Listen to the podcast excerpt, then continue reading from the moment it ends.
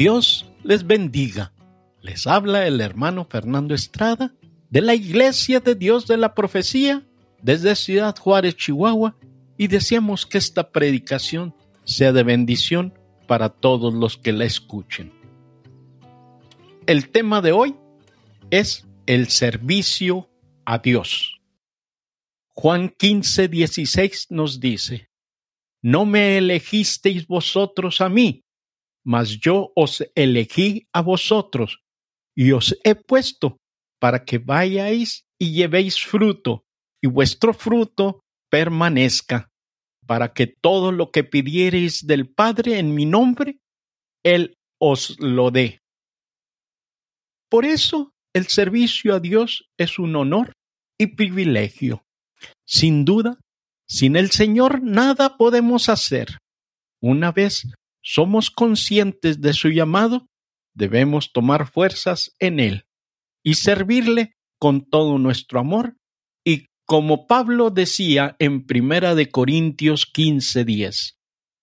Empero, por la gracia de Dios, soy lo que soy, y su gracia no ha sido en vano para conmigo.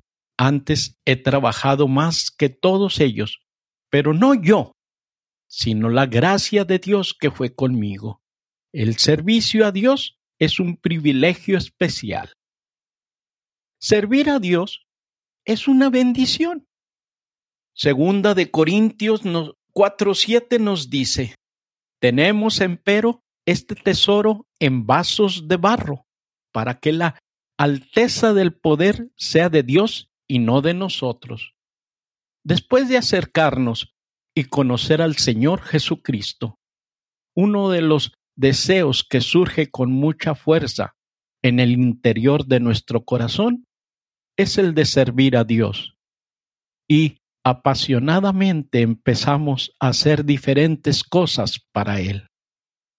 Aquí es muy importante tener en cuenta los fundamentos que nos enseña el texto que ya leímos en segunda de Corintios 4:7.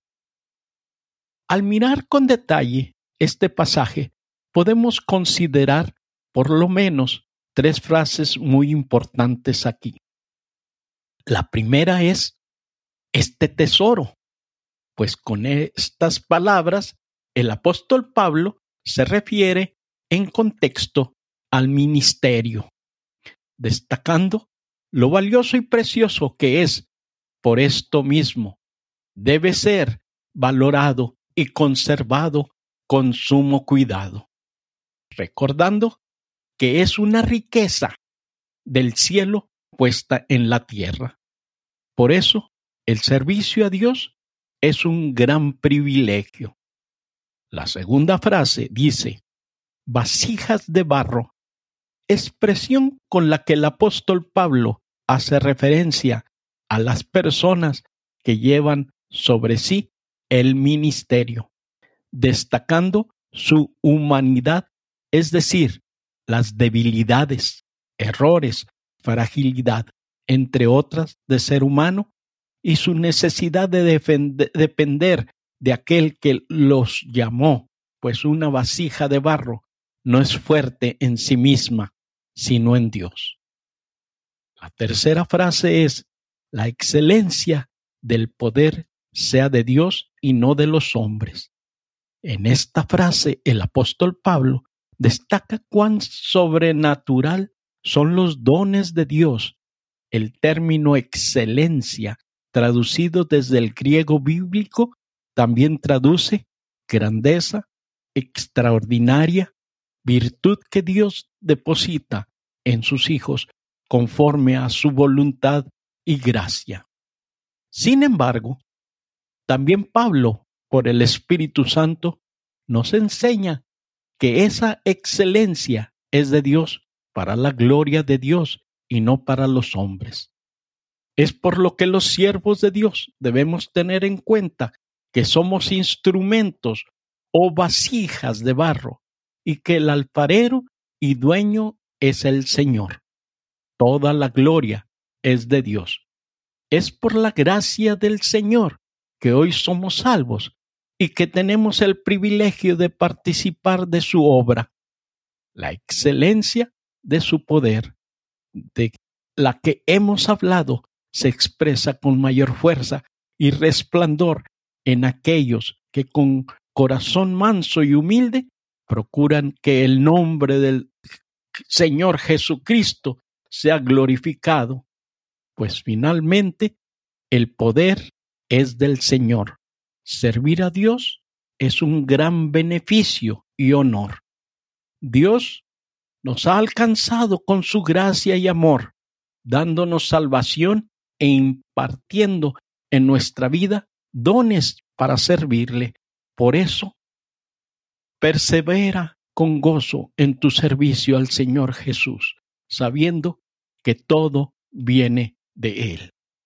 Aunque tu entorno sea difícil y adverso, recuerda que esas crisis o pruebas son temporales y que Jesús venció y ahora vive en ti.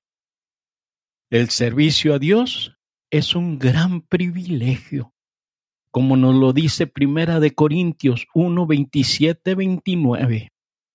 Antes lo necio del mundo escogió Dios para avergonzar a los sabios y a lo flaco del mundo escogió Dios para avergonzar lo fuerte y lo vil del mundo y lo menos preciado escogió Dios y lo que no es para deshacer lo que es, para que ninguna carne se jacte en su presencia. Hay una batalla entre considerarnos aptos o no para servir al Señor. Esto se debe a que consideramos que no somos lo suficientemente idóneos, santos o maduros para servir a Dios. Pero en realidad esto no se trata de cuán buenos o perfectos seamos, sino de cuán poderoso es Jesucristo para hacer su voluntad en cada uno de nuestras vidas. Debemos considerar, por ejemplo, a uno de los discípulos del Señor Jesús, y es Pedro. Este hombre era nativo de Galilea, una tierra distante de Jerusalén. Los galileos no eran hebreos puros. Además, era Galilea una zona con poca escolaridad y por lo tanto Pedro no tenía mucha capacitación. Era, además, Pedro un pescador entonces, no era de la familia sacerdotal ni descendiente de algún escriba, ni siquiera auxiliar en la sinagoga local. Y si reflexionamos en su carácter, vemos que era inconstante e impetuoso en cada una de sus decisiones. Pero a pesar de todo estas cosas, el Señor Jesucristo lo llamó para convertirlo en uno de los doce apóstoles. Al reflexionar en el proceso de formación de Pedro, vemos que en varias ocasiones cometió errores y algunos de ellos fueron grandes como decirle al Señor Jesús que no fuera a la cruz. A pesar de estas cosas, cuando el Espíritu Santo se derramó sobre los 120 en el aposento alto, vemos que también vino sobre el apóstol Pedro quien además había negado al Señor Jesús tres veces. Después de derramamiento del Espíritu de Dios, se convirtió en un instrumento poderoso en las manos divinas para predicar y salvar a miles de personas en, el poder del Espíritu de Dios. El Señor nos escogió por su amor y no por nuestros méritos. Él es bueno Damos gracias al Señor, quien tiene misericordia de cada uno de nosotros y perdona nuestras rebeliones. Él trata con nuestro carácter y transforma nuestro corazón paso a paso, perseverando en su propósito y enseñándonos cómo un padre instruye a su hijo, aunque a veces por nuestra obstinación el escenario de aprendizaje lo hacemos difícil y doloroso. El Señor toma lo necio y débil del mundo para avergonzar a los fuertes y sabios, para que nadie se jacte en su presencia. Entonces, a la pregunta, ¿por qué Dios me escogió? Debemos responder, por su gracia y bondad. Debemos destacar la última expresión del texto de hoy que dice, para que nadie se jacte en su presencia, pues debemos tener claro y presente que lo que somos, lo somos por su amor y gracia. Podemos servirle y cumplir con su propósito, porque todo viene de Él. La palabra, los dones son de Él. El ministerio es de Cristo. La unción es del Espíritu Santo. Las personas son de Dios. El oro y la plata le pertenecen. Entonces, ¿qué es nuestro? Todo es de Él. Por eso la gloria y honra le pertenece exclusivamente a nuestro Señor. Pedro falló en el aprendizaje, pero tuvo la virtud de hacerlo de nuevo, de humillarse en la presencia de Dios. Perseveró aferrado a la gracia de nuestro Señor hasta alcanzar el plan de Dios para su vida. Por eso, adelante, no desmayes, el Señor está contigo, Dios te cuida. La escritura nos enseña toda aquella persona que nace de nuevo en Cristo también experimenta un profundo deseo por servir a Dios. Por eso casi que de inmediato empezamos a hacer cosas para el Señor. Aquí es muy importante tener en cuenta varios aspectos fundamentales y uno de ellos es la dependencia del Espíritu Santo. Esto lo vemos, por ejemplo, en la vida y servicio del Señor Jesús mientras estuvo aquí en la tierra. Por eso es muy importante para el creyente conocer la obra y persona del Espíritu Santo. Podemos acercarnos a estas verdades observando la vida de Jesús en su ministerio terrenal según los evangelios.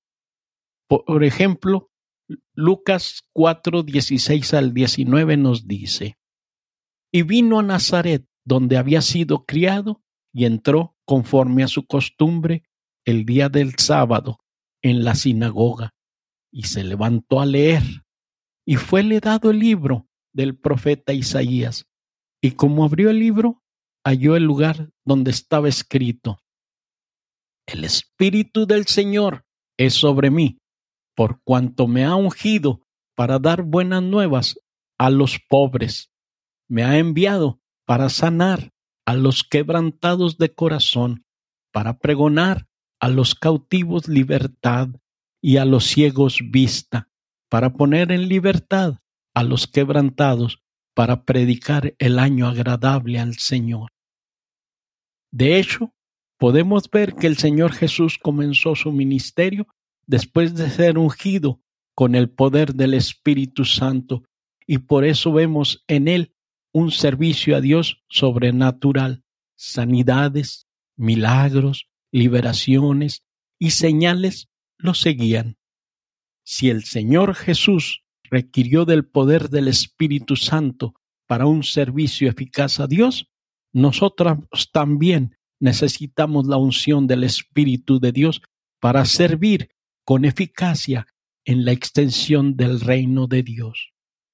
Por el poder del Espíritu Santo, nuestro Señor Jesús pudo andar haciendo bienes y sanando a todos los oprimidos por el diablo.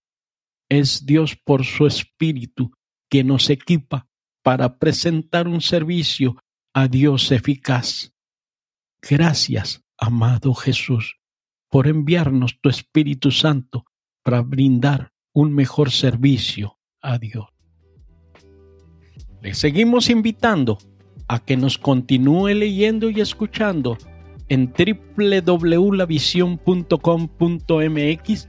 Asimismo, queremos recordarle que cada domingo escuchen un diferente mensaje y de la misma manera los invitamos a que sigan leyendo nuestro blog. Queremos seguirlos invitando a que si quieren comunicarse con nosotros, lo hagan a armandocaballero18 arroba gmail.com. Que Dios nuestro Padre Celestial los ayude hoy y siempre. Es el deseo y oración de su hermano en Cristo, Fernando Estrada.